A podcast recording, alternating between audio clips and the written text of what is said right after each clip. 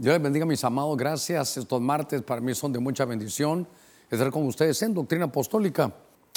Y voy a tomar esta, esta horita que tomamos siempre para ah, traer una palabra que me ha llamado la atención. Eh, en Isaías capítulo 42, verso 3, está esta, esta profecía que no quebrará la caña cascada. Y me gusta aquí esta parte, ni apagará el pábilo mortecino con fidelidad traerá justicia, no apagará el pábilo. Entonces, en el Antiguo Testamento estaba profetizado cómo iba a ser la tarea del Señor. Eso lo quiero mencionar antes de comenzar hoy, porque hoy, usted se va a dar cuenta aquí conmigo, vamos a hablar de no apagues el fuego. Entonces, el Señor dice que Él no viene a apagar el fuego. Está profetizado, cuando envíe el Mesías, Él no va a venir a apagar el fuego. Aunque la lámpara esté ya sacando solo humo, la, pequeña mecha que queda, yo no la vengo a pagar, dice el Señor. Y esta profecía se catapulta, se proyecta para el Nuevo Testamento. Y en el Evangelio de Mateo, si no estoy mal, en el capítulo 12, en el verso 20, eh, mire cómo dice la escritura. Ahorita voy a leer todo el pasaje. ese Isaías que usted leyó conmigo en el 42 se catapulta. mire, esto es un principio que es muy hermoso. El Antiguo Testamento se hace patente en el nuevo y el nuevo se hace latente en el antiguo. Es un hilito, es un hilo en toda la escritura llevado por el Espíritu Santo. Se lo repito para que usted lo vea. En el, Antiguo Testamento se hace patente en el nuevo y el nuevo se hace latente en el antiguo. Es una línea. Con, aunque son diferentes hombres que escriben en diferentes épocas, con diferentes oficios y funciones, es la línea del Espíritu.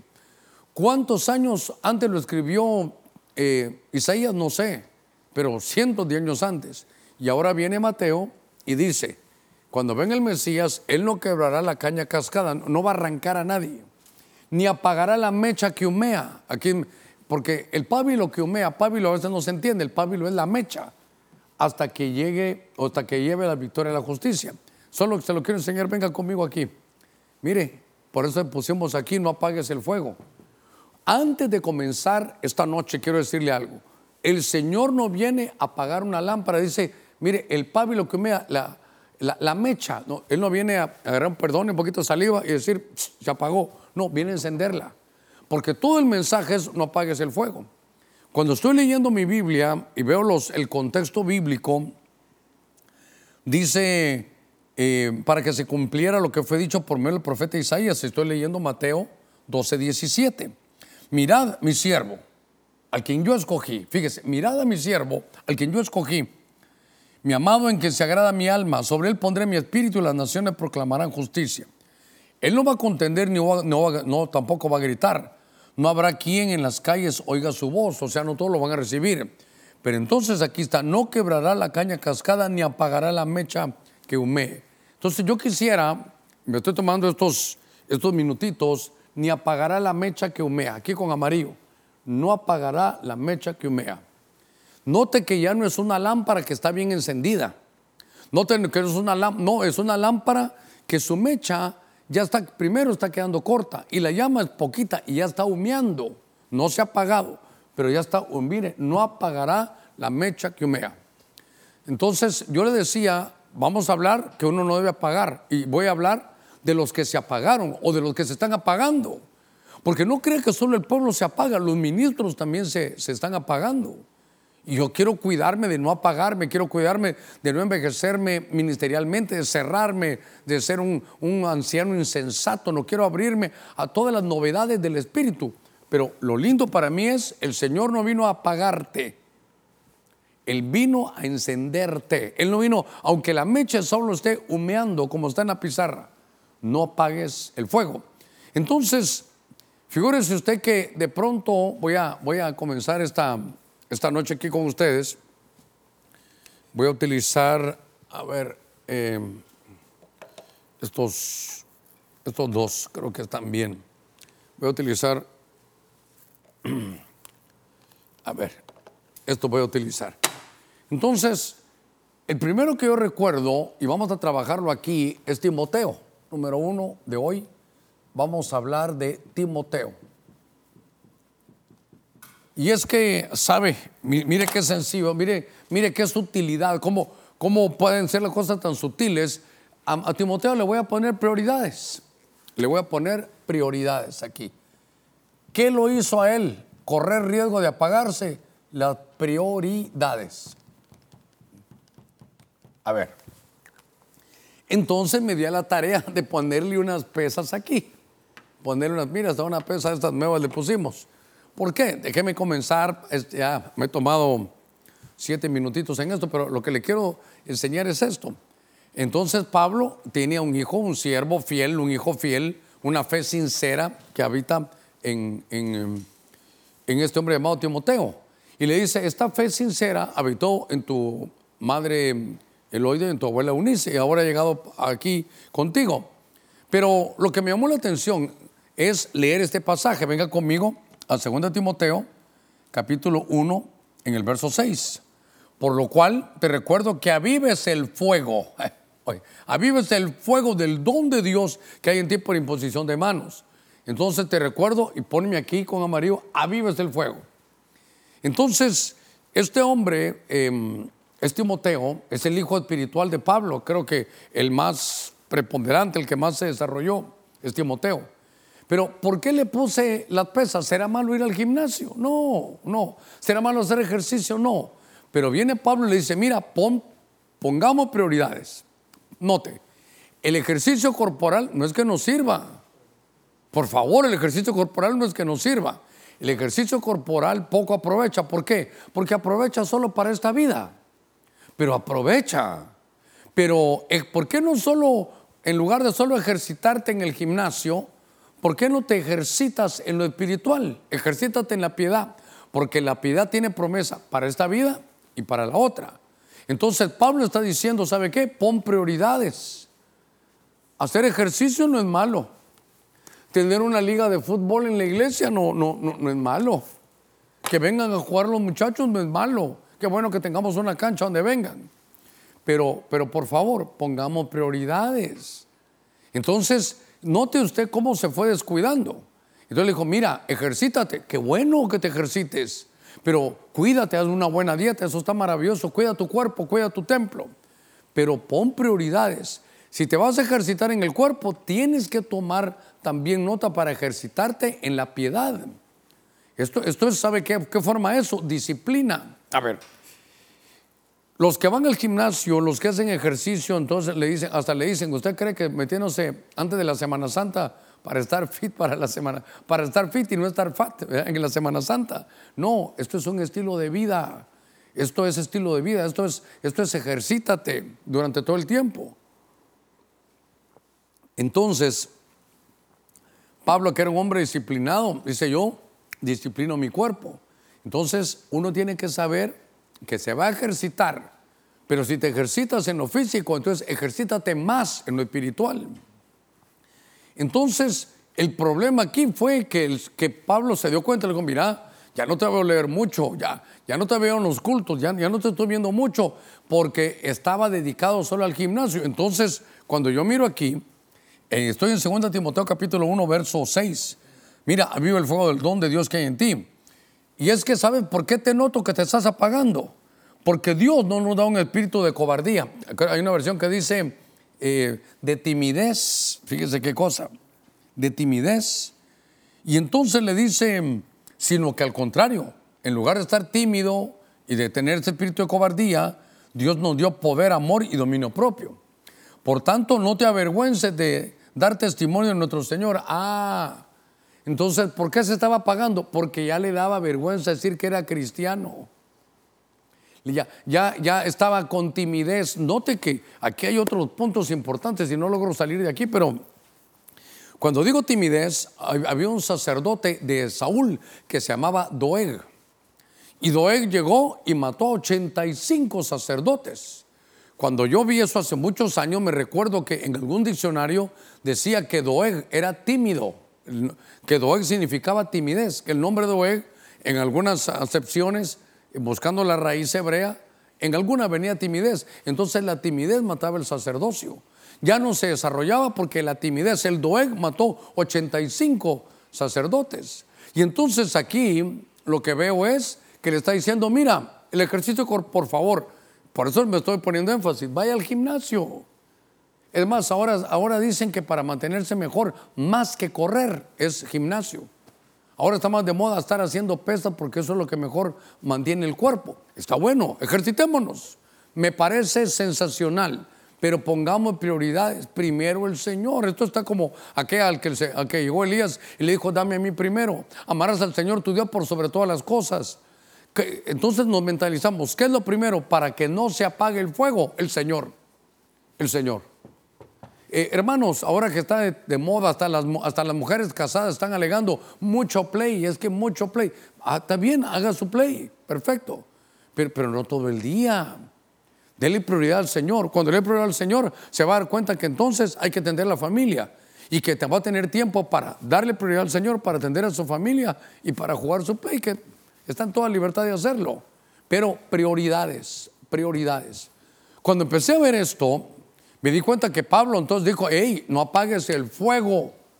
Y claro, del don, de un carisma. Ah, entonces ¿sabe qué? Te miro apagado porque tú profetizabas y ya no profetizas. Te miro apagado porque tú hablabas en lenguas y ya no las hablas. Te, veo que te estás apagando, te veo que tu, tu, tu, lámpara interna, esa llama que Dios puso, está eh, a punto de apagarse porque el don que tenías ya no lo estás desarrollando. Esos son los síntomas.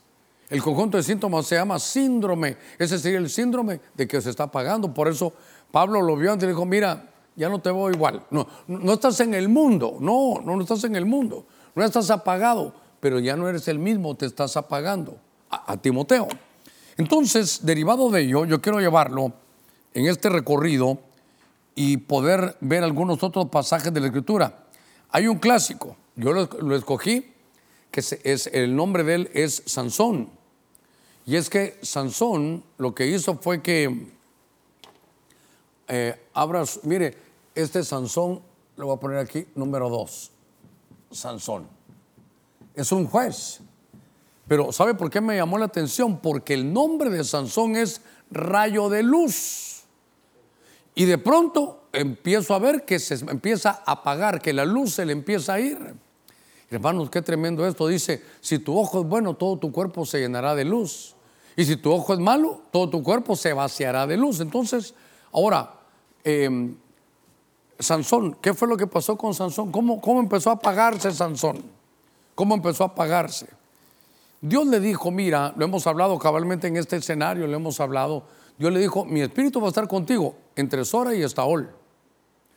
Es como que me dijeran, Germán, si predicas Ah, Dios santo, si predicas y me alcanzas una servilleta, em, si predicas entre el púlpito y donde tienes los, ah, los marcadores, entonces yo voy a estar contigo. Entonces yo solo sé que me tengo que mover entre esto, entre el púlpito y donde están los marcadores. Este, este es mi límite. Pero si yo vengo y me salgo de aquí, me salí de mis límites. Aquí dijo el Señor que, que ya no me va a, a usar. Entonces hay límites para los hombres. Y entonces, ¿cómo comienza este hombre? Este Sansón, que es un rayo de luz, es un niño que Dios envía para que fuera un juez. Yo creo que todos hemos oído de Sansón, pero déjeme que le lea este pasaje. En el libro de jueces, capítulo 16, verso 20 dice, y entonces dijo a Sansón, los filisteos se te echan encima. Y él despertó de su sueño y dijo, saldré como las otras veces y escaparé pero no sabía que el Señor ya se había apartado de él. Fíjese qué cosa. Verso 21. Entonces los filisteos lo prendieron y le sacaron los ojos. Y llevando la gasa, lo ataron con cadenas de bronce, lo pusieron a Jerónimo Molino en prisión. Y ahí estaba, hermano, derribado, destruido Sansón. Pero Sansón era un hombre que tenía un voto, tenía un voto de, de, de nazareo, de nazareato. Él estaba con un voto para servir al Señor durante todo el tiempo. Entonces ahora quiero escribir aquí algo en este, en este pasaje. Gracias, Elías. Entonces, ¿cómo empieza? Mire, yo aquí puse un anillo roto, porque anillo es como un compromiso, anillo es como un voto. Él tenía el compromiso, él tenía el compromiso de mantenerse consagrado para Dios para toda la vida. A antes de que viniera ya le avisaron a la mamá de, Sansón que lo que iba a tener un juez ungido que iban a hacer con una unción tremenda. Entonces él lo que pasó es que rompió su voto. Rompió, quebró, por eso lo puse aquí quebrado, su voto, quebró su compromiso. Era un voto de, de Nazareo. Solo, fíjese que todo lo que no tenía que hacer estaba haciendo. ¿Por qué? Porque se salió de sus límites. Hermanos, es muy importante cuando nos apagamos, cuando nos salimos de nuestros límites. Si pueden hacer la toma abierta, por favor, es importante. Noten que yo les decía, Dios me va a usar entre el púlpito y donde están mis marcadores. Esto es, este es mi límite. Mientras yo me mantenga en este límite y maneje aquí, dice Dios, yo te voy a usar, Germán. Pero cuando nos salimos de los límites, nuestra libertad se convierte en libertinaje. Entonces, por ejemplo, Saúl, Dios lo llamó, era un rey. Pero, pero ¿qué hizo? Se salió de sus límites porque fue a buscar brujos. Se salió de sus límites. David, te voy a dar todo lo que quieras, toma lo que quieras. David eres soltero, ahí están el montón de jovencitas, elige la que tú quieras. Ahí estaban sus, sus límites, pero ¿cuál fue el límite de él? Que fue a buscar una mujer que tenía esposo. Entonces se salió de su límite. Entonces yo dijera que uno también se apaga. Aquí este rompió su voto, pero se salió de sus límites. Sansón lo puse aquí porque él era como una lámpara. Él era luz del sol, rayo de luz. Y el Señor no quiere que nadie se apague. Para mí todo el mensaje sabe qué es. Primero, ¿cuál es la voluntad de Dios? Que no nos apaguemos. Por eso yo estoy con esto de la llama de Dios desde, hace unas semanas. Porque Cantares 8.6 dice la llama de Dios, el, el Shelebet de Dios o Shebelet de Dios. Esa es la llama que Dios pone un fuego interno. Y por eso no apagues el fuego, Timoteo. ¿Sabes qué, Sansón? No rompas tus votos con Dios. Mire, ¿quién rompió otro voto con Dios? ¿Sabe quién? Eh, Jonás. Cuando se llevan a Jonás y lo llevan allá hasta el fondo de la tierra y dice la versión Joneman al infierno, dice que él, clama, le dice, Señor, voy a cumplir los votos. Ah, los había quebrado. ¿Hiciste algún voto con Dios? Y lo rompiste. Dile, aquí estoy, Señor. Mi Biblia me enseña que cuando hacían un voto de, de, nazareato, se recuerda, no se cortaban el pelo, hacían esto y el otro, pero yo quiero decirle algo. Si alguien lo rompía, entonces se rapaba y ¿qué pasaba? Y comenzaba de nuevo. No es que no es que ya lo quebré y ahora estoy quebrado y ya no sirvo para nada. No, lo puedes hacer de nuevo. Señor, yo te hice esto, pero no lo he cumplido. Aquí está mi voto. Y por favor, le digo, no haga votos con dinero. No tiene que hacer votos con dinero. No tiene que hacer votos ni pactos con dinero. Si usted le dijo, Señor, yo te voy a servir, sírvale. No haga votos a la ligera. Bueno, no quiero salirme del tema, pero es que esto es tan importante porque había gente como iluminada. ¿Sabe como quién? Como Aarón. Eh, ahora, este es el sumo sacerdote, Aarón. Este es un hombre, es un hombre tremendo. Este es un hombre del sumo, que, Dios le dio una vara eh, de autoridad porque era un, hombre que, que tenía esa, esa bendición. En el libro de Éxodo, a ver, venga conmigo capítulo 32, en el verso 4. Déjeme hablarle un poquitito de este hombre. Mi Biblia me enseña que dice, y él los tomó de sus manos. ¿Qué, fue lo que tomó de sus manos? Aretes, aritos, cosas de oro. Y les dio forma con buril e hizo de ellos un, aquí por favor con amarillo, becerro fundición. Y ellos dijeron, este es tu Dios, Israel, que te ha sacado de la tierra de Egipto. Figúrese usted que nunca se me olvida este pasaje porque vino eh, Moisés y se subió al monte a hablar con Dios. Y como se tardó, entonces el pueblo, miren las presiones, el pueblo empezó a presionar. Algunos estudiosos dicen que no era el pueblo israelita, no que, no que los que se metieron que eran egipcios, que se, que se mezclaron en medio del pueblo. Era un pueblo mezclado, porque eran egipcios. Ellos son los que estaban presionando. Entonces, estoy viendo a Aarón que, tuvo presión, hermano, del, pueblo. Y que entonces, recuérdese usted que cuando cuando salen, hermano, y por eso insisto, no va a perder, Aarón es iluminado. ¿Qué es? Que tiene luz. Y entonces empieza a pagar, ¿por qué? Por la idolatría. Pero aquí hay muchas cosas que ver, aquí es idolatría, pero aquí hay muchas cosas que tenemos que ver, porque se dejó presionar por el pueblo y era el sumo sacerdote.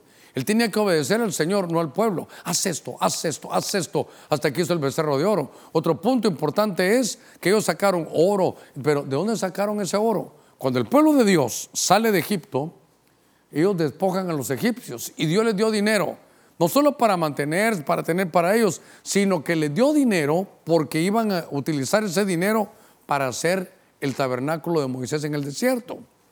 Entonces, note usted que el dinero que Dios les otorgó, la gracia al pueblo de Dios para, para despojar a los egipcios, lo usaron para hacer un becerro de fundición. Y note que el que se apagó primero fue el líder, fue Aarón. Aarón no era el libertador porque era Moisés, pero él era el sumo sacerdote. No, era, no, él era el sumo, era el, jefe de los sacerdotes. Entonces yo estoy viendo que, que el discípulo preferido, el hijo en la fe, Timoteo, estoy viendo que Sansón, el rayo de luz, y que ahora Aarón, el iluminado, se están apagando. Hermano, cómo el pueblo lo presionó, cómo el pueblo a veces presiona. Y uno lo que tiene que hacer es, Señor, yo te voy a hacer caso a ti. Si te agrado a ti, tengo que ir para adelante. Y entonces hace el becerro de oro. ¿Qué apagó a hermano Aarón? El, el hacer el becerro de oro. Yo quiero recordarle algo. Nunca olvido una enseñanza de un Aarón que no terminó bien. Aarón sabe qué terminó desnudo. Aarón terminó su carrera desnudo. Y él tenía luz, era el iluminado, pero, pero ¿cómo se hizo pedazo? ¿Sabe? Aquí hay un punto importante, hermano, que llega a mi corazón, espero que llegue al suyo. Viene Aarón aquí en Éxodo 32 y cuando le llegan a reclamar, mire, llega Moisés, hey, ¿qué, fue lo que hiciste? Sos el sumo sacerdote. Pues fíjate que ellos me trajeron sus aritos y, y entonces, eh, en este verso no está, pero dice, que cuando, cuando Moisés le, alega, le dice, pues fíjate que yo agarré todo lo de oro el pueblo, lo tiré al buril y ahí salió el becerro. Tú sabes cómo el pueblo presiona, le echó la culpa al pueblo y fue él el que hizo el becerro de oro. Es una. Después aparece en la escritura que Moisés se casó con una cosita en número 12. Y entonces el iluminado, Aarón, eso significa iluminado, el nombre de Aarón, se juntó con su hermana, la hermana mayor, María. Y como María fue la que cuidó a Moisés cuando era chiquito, Aarón era hermano grande, entre los dos ya estaban juzgando por la familiaridad, hablando mal de la esposa de Moisés, ni siquiera de Moisés. Estaban murmurando y Dios, yo siempre lo digo, Dios no solo oye oraciones, también oye las murmuraciones y bajó el Señor y baja la nube y agarran a María y María está leprosa. Pero note usted que entonces no solo fue María la que murmuró, no que también Aarón. Y en este caso, otra vez sale bien Aarón. Allá dijo el pueblo, aquí sí que chismosa María. Y ella se llevó la, la lepra. Otra vez, ya lleva dos. ¿Sabe qué? Se le están acumulando las facturas pendientes porque uno a veces le echa la culpa a otro. ¿Por qué fumo? Es que a mí eh, Elías me trajo cigarros. Hermano, pero yo usted que se echó los traguitos, sí, hombre, es que Ángel me trajo una botella. Pero usted anduvo con una mujer allá, es que el diablo, le echamos la culpa a todos. Y de repente hay que leer despacito este pasaje, pero Dios le dijo a, Moisés y a Aarón que le hablaran a la, a la roca. Y cuando se mira en un pasaje, creo que es números también 20, se mira que Aarón también golpeó la roca y no dijo nada. Ya acumuló tres. ¿Sabe qué? Se le están acumulando facturas donde uno no acepta la culpa. Te vas a pagar. Te estás apagando. Dios ama la verdad en lo íntimo. Mejor decir, sí, Señor. Perdóname, yo fallé. Pero se le fueron acumulando las, las facturas. Hasta que sabe qué dijo Dios. Hasta aquí. Voy a cobrármelas todas. ¿Sabes qué? Sube al monte con, Moisés, usted sabe la historia, al monte Or, lo suben. Y cuando están allá, llévate a tu hijo. Yo siempre he dicho que he pensado que, perdóneme, Aarón. Aarón está en el cielo, me está oyendo. Yo creo que Aarón dijo, bueno, quitan a Moisés, ya está viejo. Me dejan a mí a cargo y a mi hijo lo van a dejar aquí. Y cuando Aarón llega, dice que la gente lo vio y delante de todos le quitan las ropas sacerdotales. Le dice Dios, quítate las ropas. Y se quita las ropas. ¿Y estas ropas qué las hacemos? Dáselas a tu hijo porque él se va a quedar en lugar tuyo. Y dice en mi Biblia que murió desnudo. Entonces, era un hombre que, hermano, que no tenía que apagarse. Lo lindo en el Nuevo Testamento es que el Señor dice, no vengo, dice Dios. Jesús no vino a apagar, no, vino a cortar la mecha, no vino a poner salivita en el dedo y decir se apagó. Nos viene a, a, que no nos apaguemos. Hermano, no nos apaguemos. ¿Saben qué? No, no, luego decir no guarde, no guardemos facturas pendientes porque se acumulan. Mejor decir, sí, Señor, fallé. Entonces, en este recorrido de esta, de esta noche, yo quiero llevarlo a, un hombre que era lámpara, primera de Samuel, en el capítulo 3. Ahora vamos a, a ver aquí a un hombre que se llama Elí.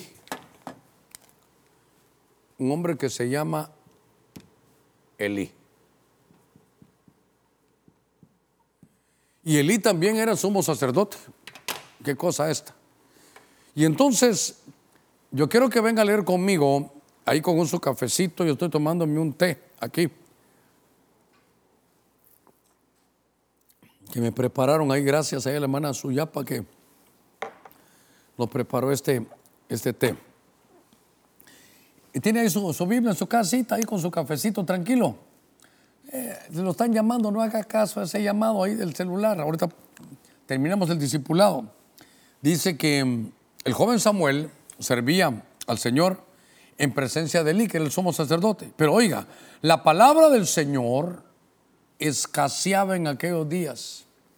Si no estoy mal, la Félix Torres Amás dice, no solo la palabra, la revelación escaseaba. Las visiones no eran frecuentes. Y aconteció un día, estando Elías acostado en su aposento, sus ojos se habían comenzado a oscurecerse y no podía ver. Oiga, aquí está el verso 3. Verso 3. Primero Samuel, capítulo 3, verso 3. Aquí en la pantalla. Aquí en la pantalla, 1. Aquí en la pantalla, 2. Aquí está. Cuando la lámpara de Dios aún no se había apagado, subrayame eso.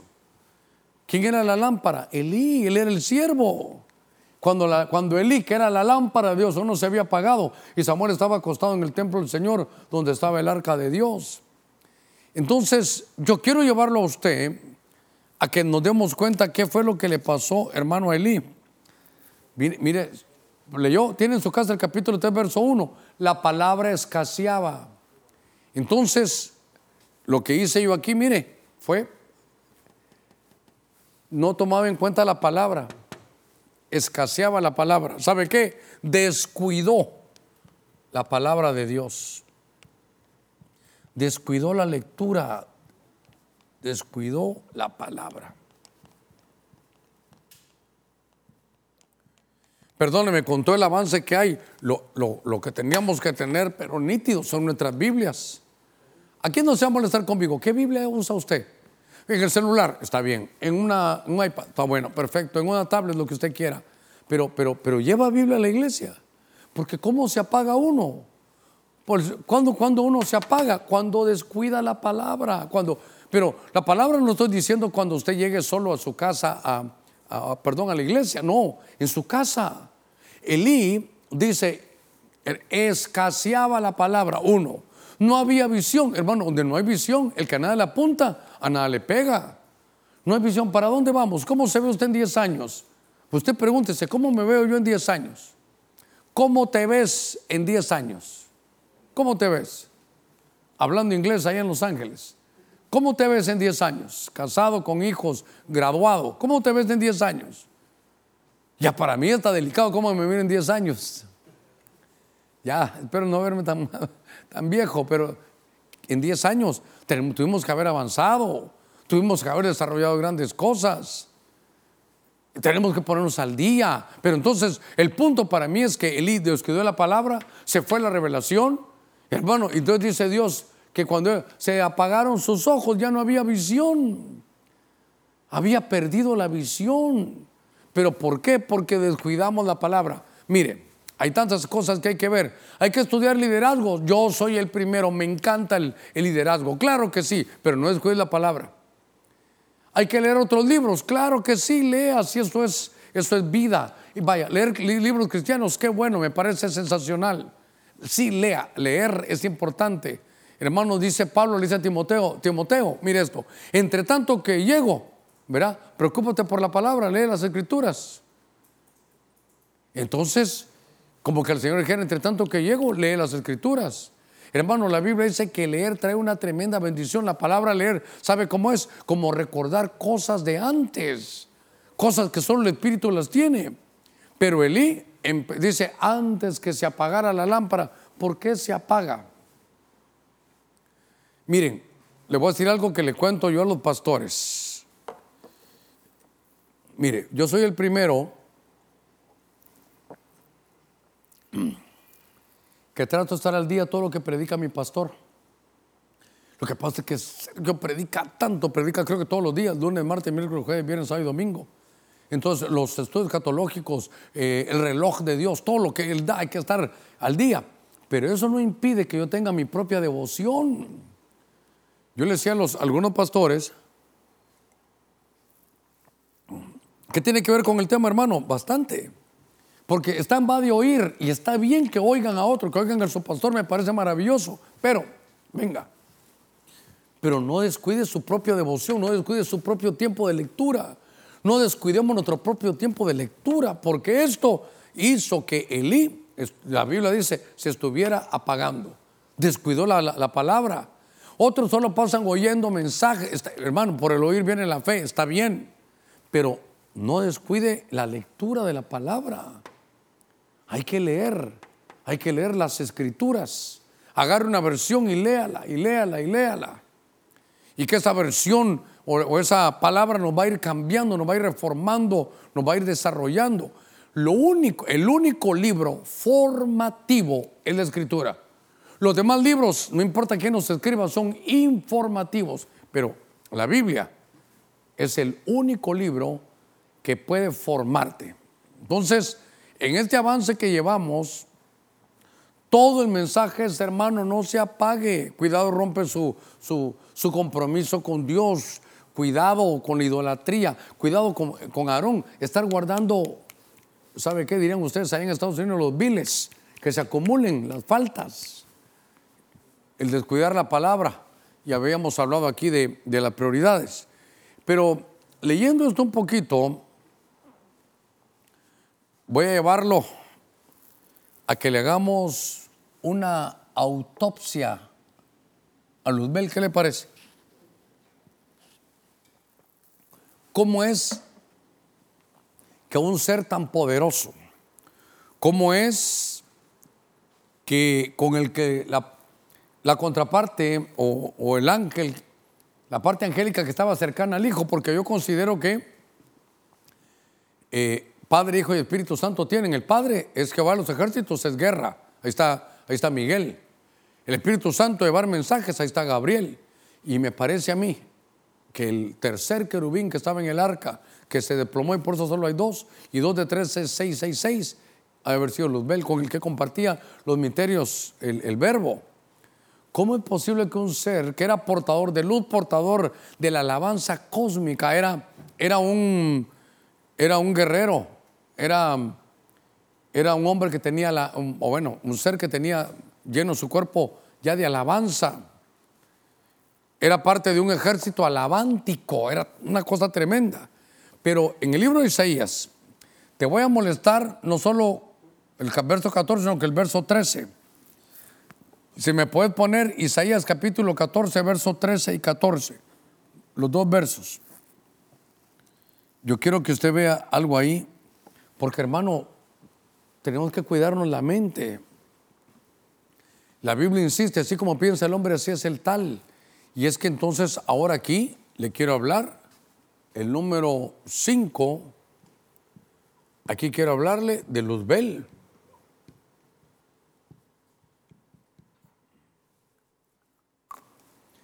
Aquí quiero hablarle de, de este Luzbel porque me llamó la atención cómo, le voy a leer el verso 13, mire cómo, cómo inicia todo en el corazón. Pero tú dijiste en tu corazón, así comienza el verso 13, subiré al cielo por encima de las estrellas del Dios, levantaré mi trono y me sentaré en el monte de la asamblea, en el extremo norte. Verso 14, subiré sobre las alturas de las nubes y me haré semejante al Altísimo. Entonces, eh, yo quiero que venga aquí conmigo. Verso 13 y 14 juntos, a voy a esperarte. Yo quiero que vea esto porque me llama la atención. ¿Cómo, cómo Luzbel, hermano, se derrumba? Luzbel es portador de luz.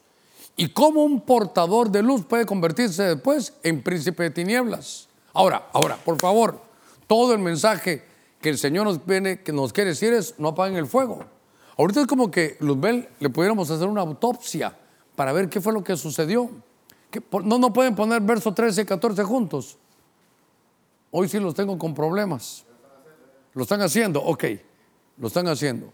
Entonces yo quiero que usted en su casa vea algo. Mire, yo subrayé aquí cinco cosas. Él las dijo en su corazón, mire, subiré, no lo ha hecho, pero ya lo pensó, subiré, una, por encima de las estrellas. Dos, me sentaré, subiré y me sentaré. Me sentaré en, la, en el monte de la asamblea en el extremo norte. Tres, subiré sobre las alturas de las nubes. Y cuatro, me haré semejante al Altísimo. Entonces, esto está tremendo porque subiré, ah, me levantaré, me sentaré, subiré de nuevo y me haré semejante al Altísimo. Entonces, a ver cómo hacemos aquí, ayúdame. Con amarillo subiré, mira todo, con amarillo levantaré, con amarillo sentaré. Ahí van tres. Otra aquí subiré cuatro y me haré cinco. Fíjese, qué cosa esta. Me haré semejante al Altísimo. ¿Sabe qué estaba diciendo? Yo voy a ser como Dios, pero note, todo fue en su corazón. Si me puedes ayudar, todos los verbos, ah, qué lindo, en, en amarillo. Subiré y haré. Entonces, ¿cuál fue todo el lío, hermano, que tuvo Luzbel? Que era el portador de luz que él quería sentarse, él quería sentarse en el trono de Dios. Me subiré en las nubes, ahí me voy a sentar, me sentaré. Entonces aquí lo voy a poner, se quería ser como Dios. Me haré semejante al Altísimo.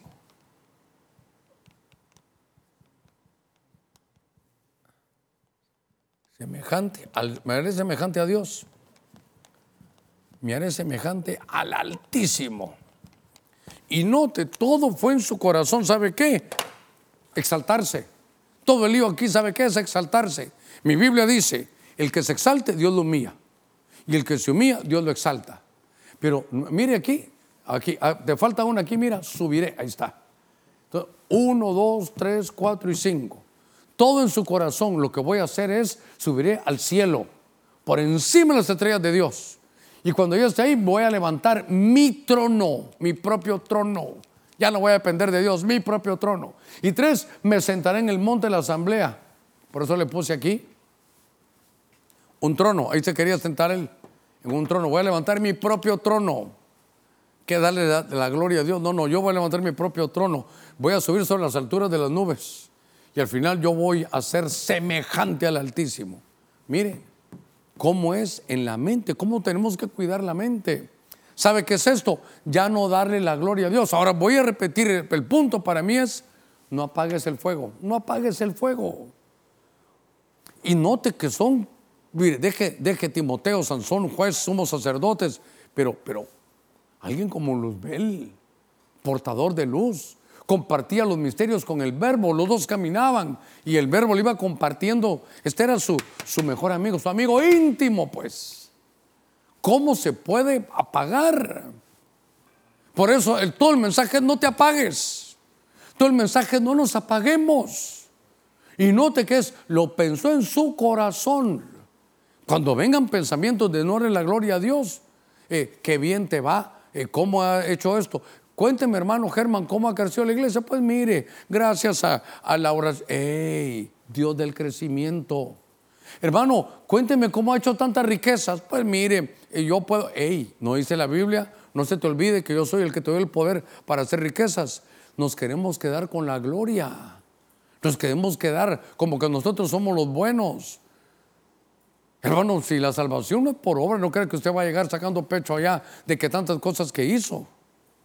Realmente no merecemos nada y, con, y nos dan todo. Entonces es importante que guardemos esto. Mire, voy a, voy a avanzar. Hay un salmo en el 42.4, tal vez si me ayudan, porque ahora voy a hablarle de David.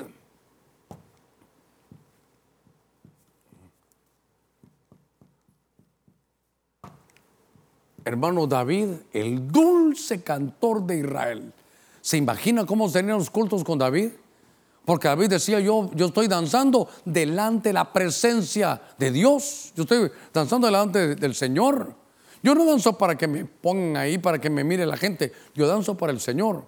Y ahí estaba el arca. Entonces él danzaba delante de la presencia del Señor. Y remolineaba la palabra carar hay siete danzas que tiene David. Por eso en nosotros tenemos que saber que la Biblia en el Antiguo Testamento dice que hay que restaurar el tabernáculo de David. Pero en Hechos capítulo 15, en el concilio apostólico, dicen, para el Nuevo Testamento, dicen, ahí hay que restaurar el tabernáculo de David. Entonces es doctrina restaurar el tabernáculo de David, que lleva muchas cosas, que lleva el sacerdocio. Porque David, sin ser levita desarrollaba su sacerdocio, sabía manejar cosas del altar, es decir, hacía, manejaba las cosas espirituales. Eh, aparte, el dulce cantor componía eh, música, los salmos, aparte danzaba. Entonces, ¿cuáles danzas son las que hay que poner? Las de David. Y aparte dice, cuando empiezan los días estos de, David, dice que venía todo tan rápido, un, un rompimiento, una, a ver cómo lo podemos llamar, un aceleramiento, una aceleración, porque dice que el que está sembrando va a alcanzar al que está cosechando. Me imagínense, estamos en la época de cosecha cosechando cuando ya viene el otro sembrando. Y este ni ha terminado de recoger la cosecha cuando el que había sembrado ya también está. Es un círculo de un aceleramiento tremendo. Y eso es parte del tabernáculo de David. Ahora, le hablo de David aquí con todo porque mm, en el Salmo 42, 4, mire cómo habla él. Aquí él ya está mal, aquí está caído. David cayó. David se sintió apagado. Mire, aquí dice, se me destroza el corazón al recordar cómo solían ser las cosas. Yo caminaba, oh, esta versión en la NTV, ante gran multitud de adoradores, poneme aquí con amarillo. Yo encabezaba una gran procesión hacia la casa de Dios, cantando de alegría, dice, y dando gracias en medio del sonido de una gran celebración. Entonces, mire, se me destroza el corazón de recordar cómo eran las cosas antes. Antes yo dirigía cultos. Antes yo predicaba. Antes yo profetizaba. Solo vivimos de, lo que pasó. Pero aquí, aquí se cayó David. Y hermano, no hay que darle vuelta a mucho. Usted sabe cómo se apagó David. ¿Por qué se apagó David? Porque cometió adulterio. Y se apagó. Aquí no hay que darle mucho. Aquí está Betsabé. Y por eso le puse tres anillos. Por eso le puse aquí tres anillos. Solo tenían que ser dos. Cuando alguien se casa dice cónyuge. A ver, cónyuge. Aquí vamos a aprender rapidito algo. Ah, pensé que aquí, aquí están, cónyuge. Cuando se habla de cónyuge es que llevan el mismo yugo. Y aquí solo van dos. El adulterio es meter otro aquí, tres. Eso es. Cónyuge solo hay uno. Porque cónyuge es con el mismo yugo. Por eso, ¿se recuerda usted aquel dicho que dicen, lo que Dios ha unido no lo separa el hombre? Ah, no sé dónde estará este texto. Lo que Dios ha unido no lo separa el hombre. En el original no es, no es como hemos puesto. Sí es una unión, pero en el original es lo que Dios ha uncido.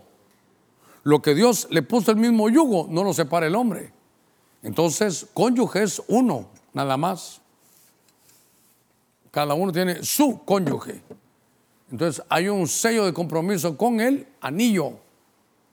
Y por eso aquí le puse adulterio y por eso le puse tres anillos. Eso fue lo que le pasó, lo apagó. Y entonces, ¿qué pasó con, con, con eh, el texto que teníamos de Isaías.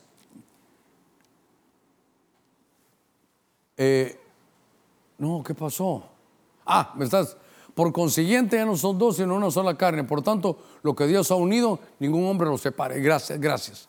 Lo que Dios ha. Pues no, está bien, este está lindo. Volvamos al que me habían puesto. Solo buscámelo en la TNM, en la versión TNM. Note que aquí dice lo que Dios ha unido. Pero tiene que haber una versión, yo la he leído, donde, dice lo que Dios ha uncido. Es Mateo 19, 6. Ahorita le voy a decir, buscámoslo en la TNM, pero Mateo capítulo 19, verso 6.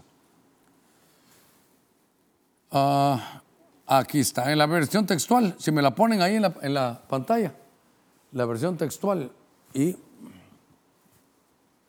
en la versión textual dice aquí, así que ya no son dos sino una sola carne. Por tanto, lo que Dios ha, lo que Dios unció, no unió, lo que Dios unció al mismo yugo no lo separa el hombre.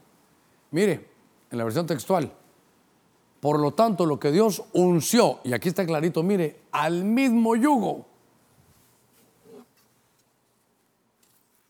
Lo que Dios unció al mismo yugo, el cónyuge es el que está en la parte tuya. A veces pensamos que cónyuge es la parte sexual. pero La parte de sexualidad, vamos a hablar de vida conyugal como que fuera vida solo de, de, lecho, de, de relaciones sexuales. Cónyuge es el que lleva el mismo yugo, cónyugo cónyuge, el que lleva el mismo yugo conmigo, el que está unido conmigo.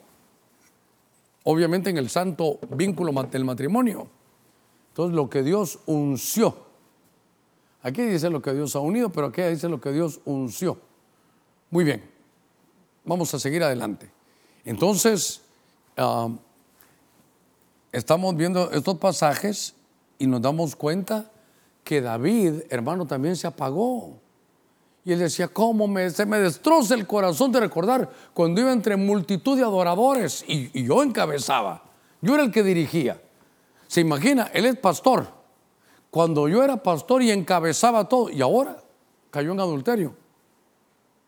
Hermanos, oren por sus pastores, oren por nosotros. Porque este es un mal que le puede llegar a cualquiera. No solo, no solo las ovejas le puede llegar a cualquiera. Y entonces se corre el riesgo de que se apague. Por eso, mire, ¿sabe qué? En el Salmo 137, solo lo voy a aplicar, porque dice cómo eh, cuando estábamos ahí junto a los ríos de Babilonia, cuando nos sentamos, cómo nos llorábamos, porque habíamos dejado colgar nuestras arpas. ¿Cuál era el instrumento de, David? Las arpas, o el arpa. Y en el Salmo 137, verso, verso 2, creo yo, Salmo 137, eh, dice,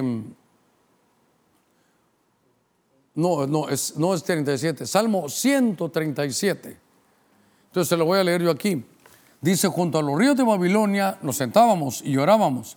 Pero note, no era tanto que lloraran de la cólera de estar en Sion, en, Babilonia, sino lloraban de la cólera acordándose de Sion. Es, Sion es la dimensión donde, donde está la, donde Dios manda, donde Dios fortifica, donde Dios levanta reyes, donde está la presencia de Dios, es el monte Sión. Y lo perdieron. Y dice, junto a los ríos, junto a los ríos de Babilonia, sobre los sauces en medio de ella, colgamos nuestras arpas. Yo recuerdo una vez una hermana de otra congregación. tuvo problemas familiares. No fue ella pero ella una hermana de danza y como su esposo falló, ella no quiso servir. ¿Y sabe qué hizo? Agarró sus zapatos de danza, puso un clavo en, en la pared y ahí los colgó. Ahí los colgó. Verso 2, ahí los colgó. Entonces en el verso 2 dice, sobre los sauces en medio de ella colgamos nuestras arpas. El arpa, su instrumento en Babilonia, se babilonizó, o perdóneme, se babilonizó su instrumento en los ríos de Babilonia. Ya no era en el río Jordán, ya no era en los ríos de Dios, ahora es en, el río, en los ríos de Babilonia. En el Éufrates, que ya lo estudiamos, ahí todo se echa a perder. Ah, Dios mío, el tiempo me avanza. Pero hermano, vuelvo a la carga lo que le dije. Jesús vino para no apagar la mecha. Él no viene a apagarte el fuego. Hermanos, encendámonos. Qué lindo que en Estados Unidos ahí estuvieron sacando en qué, en Albury, estuvieron sacando un, un avivamiento. Me parece sensacional. No voy a decir que aquí, que allá, no, me parece sensacional. Pero, y, solo allá hay. ¿Sabe? Lo que pasa es que a veces nos estamos apagando. Y si se da cuenta, aquí solo líderes. Hasta aquí está el pastor David. Tenemos que cuidarnos. Voy a ir cerrando. Fíjese que en el segundo libro de Crónicas hay varios versos que podemos leer.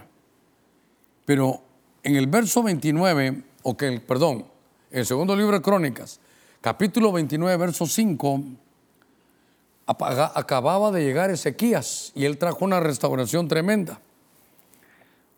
Entonces, el pueblo había apostatado, déjeme que le lea, le voy a leer ahí para terminar nuestro, nuestro cafecito, aquí voy a terminar el té que me dieron.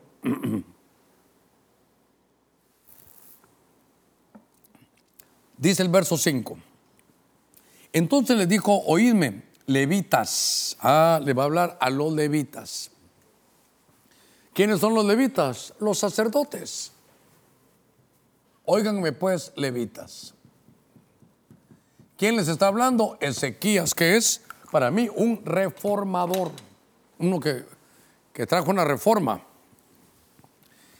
Entonces, oídme levitas, santificados, ahora es santificar la casa del Señor Dios de vuestros padres, y sacadlo inmundo del lugar santo. Había inmundicias en el templo. Porque nuestros padres han sido infieles y han hecho lo malo ante los ojos del Señor nuestro Dios. Le han abandonado. Eso se llama apostasía. Han apartado su rostro de la moral del Señor y le han vuelto las espaldas. Verso 7. También han cerrado las puertas del templo, las puertas del pórtico. Y note, Note, por favor, con amarillo, y han apagado las lámparas y no han quemado incienso. ¿Cómo las van a quemar si no hay fuego? Ni ofrecido holocaustos en lugar eh, del Santo de Israel. La iglesia, ¿sabe qué? Estaba apagada. Entonces, dice que sus lámparas, por eso el hermano Edras me hizo el favor de poner un candelero. De poner un candelero. Pero así como está este, mire, apagado. Un candelero apagado, apagado. Porque el candelero, ¿sabe qué es un candelero? En hebreo se dice la menorá o la menora, pero la menora qué es, ¿sabe qué es? Portador de lámparas. Aquí se ponen las lámparas, mire. Ponga cuidado en esto. El candelero es portador de lámparas. Se lo repito. El candelero es portador de lámparas. Hermano Germán, ¿y por qué hace tanto énfasis? Porque en Apocalipsis dice que el candelero es la iglesia. Y, en los evangelios dice, no pongan la lámpara debajo de la, de la cama. Una lámpara se pone encima del portalámparas. Entonces, hermano, ¿qué nos quiere decir? Usted lo ve, el candelero es la iglesia y nosotros somos las lámparas. Entonces tenga cuidado con el que le dice que no hay que congregarse. La Biblia dice, usted que es lámpara se queda en su casa. Si la lámpara hay que ponerla sobre el candelero, sobre la iglesia. Pero a veces hay lámparas en la iglesia y están apagadas. Mire, así como este candelero. Así, así como este. Apagado. Ah, pero aquí hay uno que está encendido. Qué bonito, ¿eh? A ver, no, no, no, ahí no se ve. Ahí no se ve. No se ve en la toma. ¿Qué pasó? Ahí está, mire. Ahí se está encendido. Entonces la iglesia es el lugar donde tienen que estar las lámparas encendidas. Y usted y yo podemos ser lámparas, y uno también, el pastor puede estar apagado como David estaba apagado. No podemos apagarnos. Avive el fuego del don de Dios que, que fue puesto, ahí le dicen a Timoteo. Pero entonces estos levitas, hermano, le dicen que las la, lámparas estaban apagadas, pero debido a qué? A la apostasía generacional, a la apostasía, y note, de los padres.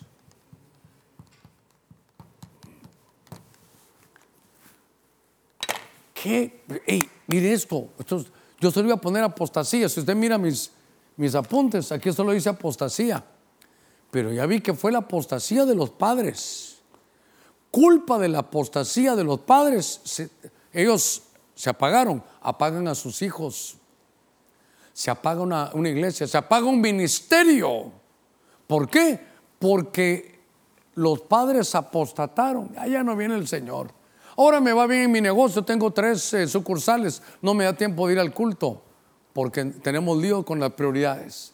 Van 56 minutos y he terminado. Mire, estos no son solo los, los ejemplos de toda la escritura, a ver cuántos más hay. Pero Timoteo, aviva el fuego del de Dios. Reactívate, dice. Reactiva en el original griego. Reactiva. Prende la llama de nuevo. El ejercicio corporal es bueno. Siga haciendo. Pero ejercítese en la piedad también. No rompa su voto con el Señor. Porque Sansón era rayo de luz y se apagó. Dalila lo apagó. ¿Sabe aquí también que apagó a Sansón? Una relación mala. Una relación con Dalila. Ya se dio cuenta que Sansón nunca tuvo una chava en la iglesia. Nunca tuvo una chava en la iglesia, solo afuera, solo con, la, solo con las filisteas. Tres, Aarón, idolatría, sí, el becerro de oro, pero acumula facturas. Cuatro, Elí, descuidó la palabra y era el sumo sacerdote. Por eso, hermanos, ¿saben qué? A todos, los que ustedes que son ovejas, denle tiempo a su pastor para que él pueda dedicarse a lo que Dios lo llamó, al ministerio de la palabra y la oración. A esto nos tenemos que dedicar. Cinco, Luzbel, en su corazón subiré, me sentaré, me voy a entronizar, voy a hacer mi trono me haré semejante al Señor. No le dio la gloria al Señor. David, un adulterio lo apagó. Pero ese Salmo 42, 7 en la NTV, yo iba frente a multitud de, de adoradores. Y entre la multitud de adoradores yo encabezaba el desfile. ¿Qué le parece? Un líder completo. Pero esto lo apagó totalmente. Y por último, la apostasía de los padres. Yo voy a hacer una palabra de oración. Pero al Señor que nos bendiga esta tarde. Padre, en el nombre de Cristo. Gracias, Señor, por tu buena palabra. Señor, sabemos por tu misma palabra que tú no vienes a apagar a nadie, vienes a encendernos. Señor, en medio de la vida muchas veces nos apagamos.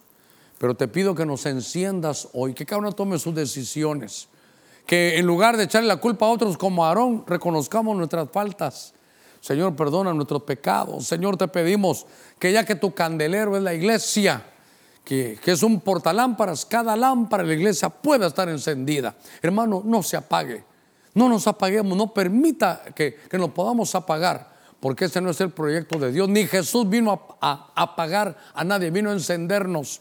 Que ese fuego del Espíritu Santo también nos, nos pueda ayudar. Señor, gracias esta noche por tu bendición.